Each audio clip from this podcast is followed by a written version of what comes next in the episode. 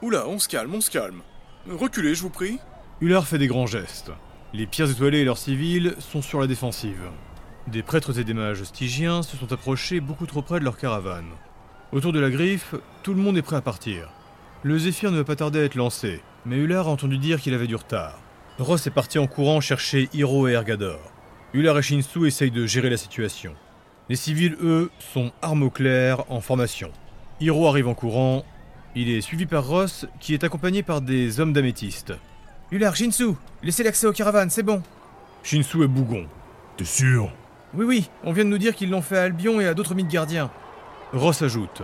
Améthyste s'est proposé de vérifier ce qu'ils vont faire. Ular s'inquiète. Mais vous n'avez pas trouvé Ergador Si, mais il ne viendra pas.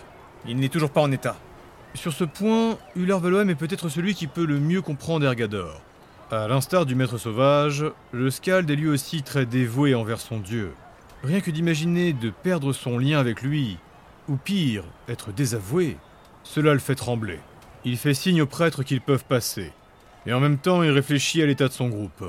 Raylork est encore alité, Ilyes dans un état critique, et Ergador est en deuil. Hiro fait signe à Tibregart d'Améthyste.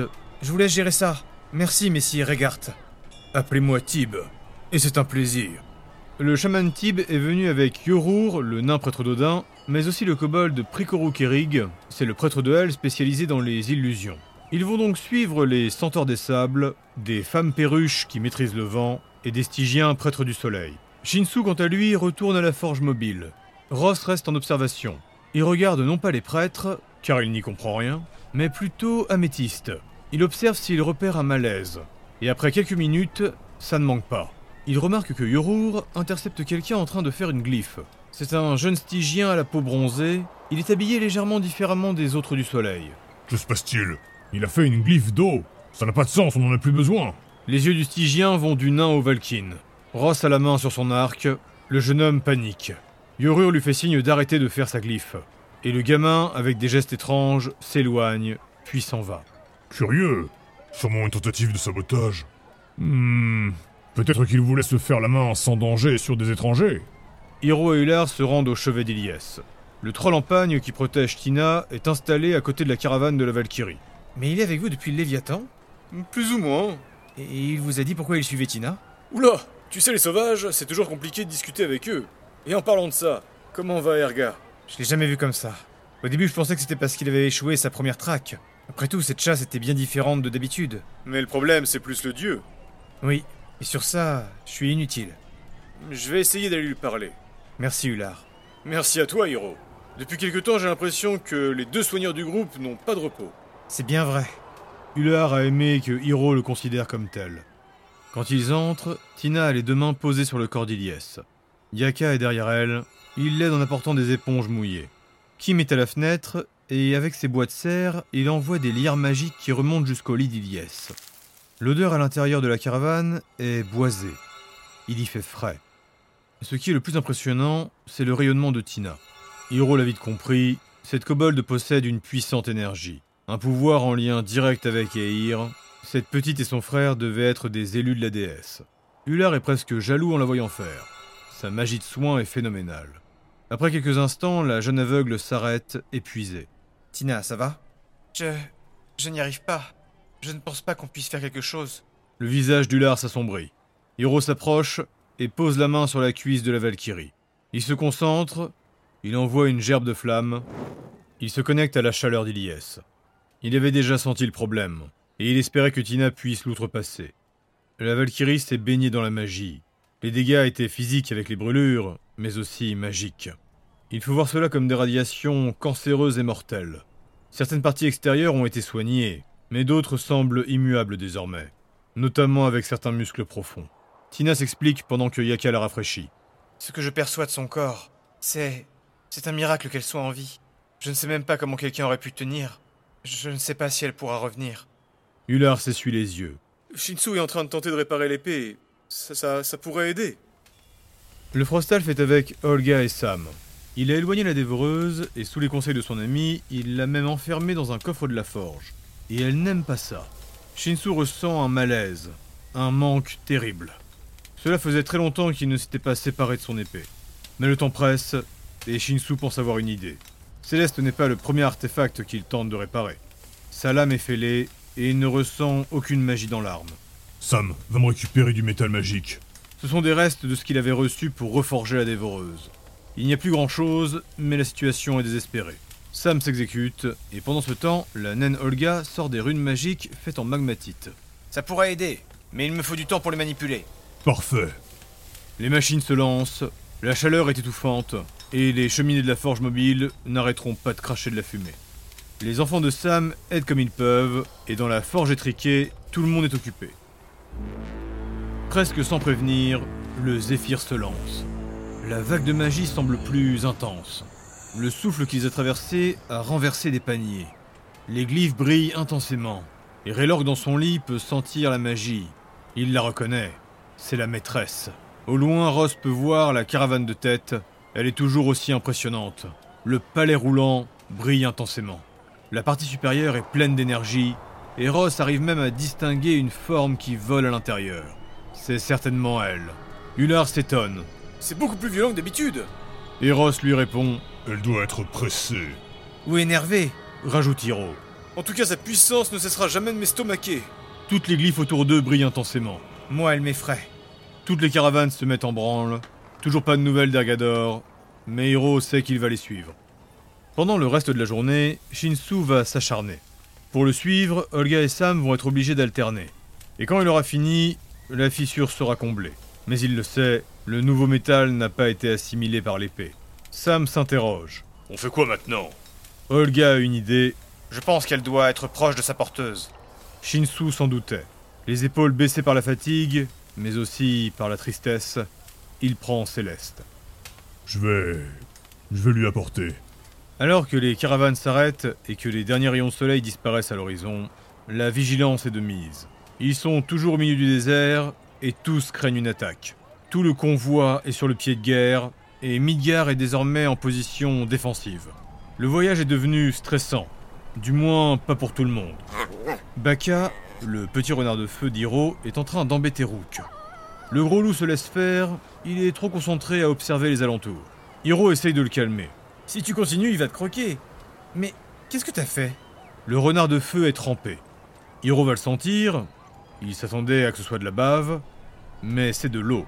Il n'arrive pas à le comprendre, mais tous ses sens sont en alerte. Fusion s'embrase dans son bâton. Mais, mais où est-ce que t'as trouvé autant d'eau pour te tremper comme ça? Baka, où est-ce que... Ilyes s'est réveillé Ilyes est revenu Ilyes est réveillé Ilyes est réveillé Les jeunes Scalds répètent le message en chantant et en criant. Tous se précipitent, et deux visages apparaissent de nulle part. Il y a d'abord Jim. L'aventurier n'avait pas été vu depuis qu'ils étaient arrivés en ville. Il se précipite pour entrer. Puis il y a Ergador. Il se tient à l'écart. Hiro le voit observer dans leur direction. Ses disciples le suivent, toujours en gardant leur distance. Ular a accouru poussé par le pouvoir des Scalds. Hiro est juste derrière lui. Ross saute sur le toit de la caravane et écoute en silence. Shinsu était déjà à l'intérieur, il voulait sortir, mais au final on le bloque. Jim tient déjà la main de la Valkyrie. Elle le regarde avec un faible sourire, puis lève la tête en direction d'Ular et d'Hiro. Je dois... je dois dire que je ne m'attendais pas à voir Shinsu à mon chevet. C'était qu'une coïncidence. Il regarde Céleste qui émet un faible rayonnement. Tina est dans le fond, collée à Shinsu, elle est à moitié endormie. L'enfant est épuisé, et Kim à l'extérieur passe la tête pour l'aider. Du lierre arrive jusqu'à elle, et il commence à la régénérer. Elle explique ce qu'elle a compris. L'épée avait gardé une partie de ta vitalité. Il a suffi que tu la touches pour la récupérer. Shinsu l'a reforgé. Précise Ular. Ies ne s'était même pas rendu compte qu'elle tenait son arme dans l'autre main. Elle la regarde, et son visage se ferme. J'aurais dû mourir. Je devais mourir. Alors qu'elle prononce ces mots, elle est fixée sur l'épée. Jim resserre son autre main. Et pourtant tu es là.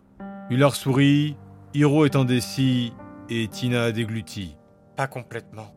Ilyes essaie de se lever, tous ses membres bougent avec difficulté, et une partie de son corps ne répond pas. Mais il te faut juste du temps. Jim a les mâchoires serrées, Hiro aussi a compris. Il est temps que je m'arrête. Mais, mais voyons, Ilyes, on- nous sommes en pleine mission. Je vais passer le flambeau, Ular. Elle observe par la fenêtre à côté d'elle. Dehors, des civils et des accompagnateurs célèbrent son retour. Au début, Hilar ne comprend pas. Puis il voit Penel, la petite blonde qui a été récupérée sur le Léviathan. Et pour la première fois, il remarque qu'elle ressemble à Elias. Mais Elias, on, on a besoin de toi. Oui, je sais ça. Et je compte bien rester là. Je vais vous suivre. Mais je pense que c'en est fini de ma part de combat. Elias, voyons, on peut trouver une solution. Je veux dire, tu pourrais peut-être... Ular, La gorge sèche, Shinsu coupe le scald. Hiro enchaîne. On te laisse te reposer. Sache qu'on est en route pour l'année. Ross est toujours au-dessus, les oreilles baissées. Et quand Ular sort, il tombe nez à nez avec Raylork. Le troll écoutait. Tu tombes bien, toi. Ular lui prend la main et le troll se laisse faire. Il va dans sa caravane et récupère une bouteille spéciale qu'il avait gardée en cas d'urgence.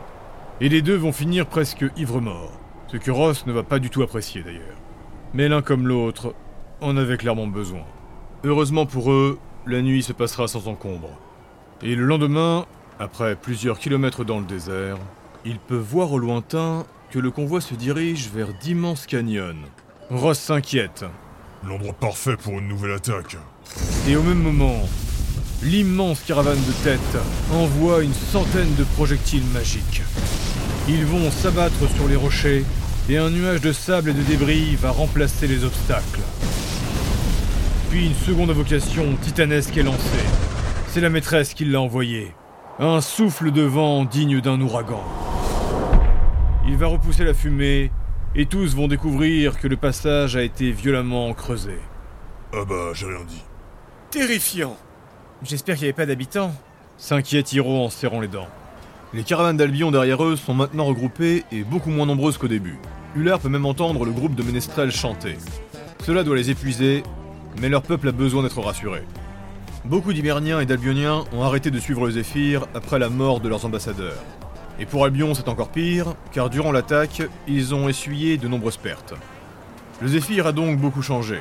De base, ils sont moins qu'au départ, mais il y a aussi beaucoup plus de locaux, et ils ont d'ailleurs des caravanes très étranges. Les harpies notamment ont des sortes d'immenses nids roulants. C'est un chaos de branches et une cacophonie constante. Pour les hommes serpents, c'est très dérangeant. Leurs caravanes à eux sont recouverts de peau, sûrement des anciennes mues. C'est très joli à regarder, mais quand on comprend ce que c'est, on n'a pas envie d'y toucher. Garn sera très intéressé. Ça protège leur véhicule, mais en même temps c'est un signe d'appartenance. Même les marchands ambulants ne sont plus les mêmes. Là aussi, ils sont moins nombreux, mais surtout, ils ne s'approchent plus de ce qu'ils appellent les jeunes continents. Albion, Midgar et Hibernia sont de plus en plus à l'écart. Pendant la route, tous sont à leur poste, ou presque. Ars est avec Ross, les deux sont installés sur l'une des tours. La deuxième est occupée par Réharir et la sœur Silicio. Les deux frères, eux, se déplacent entre les caravanes. Copiant Albion, Ular et ses élèves chantent à leur tour. Un exercice d'endurance qui va permettre d'encourager les Midgardiens autour d'eux. L'objectif étant de les aider à se concentrer à leurs tâches, mais aussi de se détendre. La magie qu'ils dégagent est douce, presque invisible. Shinsu, lui, est pris dans une transe de forgeron. Frustré de ne pas avoir pu faire plus pour Elias, il est en train d'essayer de lui refaire son armure. Il ne restait plus grand chose, alors il repart de zéro. Olga et Sam n'osent pas s'approcher. Le Frostal fait comme possédé. La dévoreuse est installée à côté de lui dans la forge mobile, et l'ambiance y est très sombre. Ergador suit la caravane sur le côté. Il marche en parallèle en dehors de la route pour s'isoler, mais aussi pour se dépasser. Il doit tenir le rythme pour suivre la magie du Zéphyr. Alors qu'il progresse, il fait des mouvements spécifiques. Il prie et il médite. Ses élèves ont presque créé un périmètre de protection autour de lui et il l'imite. Hiro va passer beaucoup de temps avec Raylork et ils vont vérifier ses flux magiques et sa vitalité.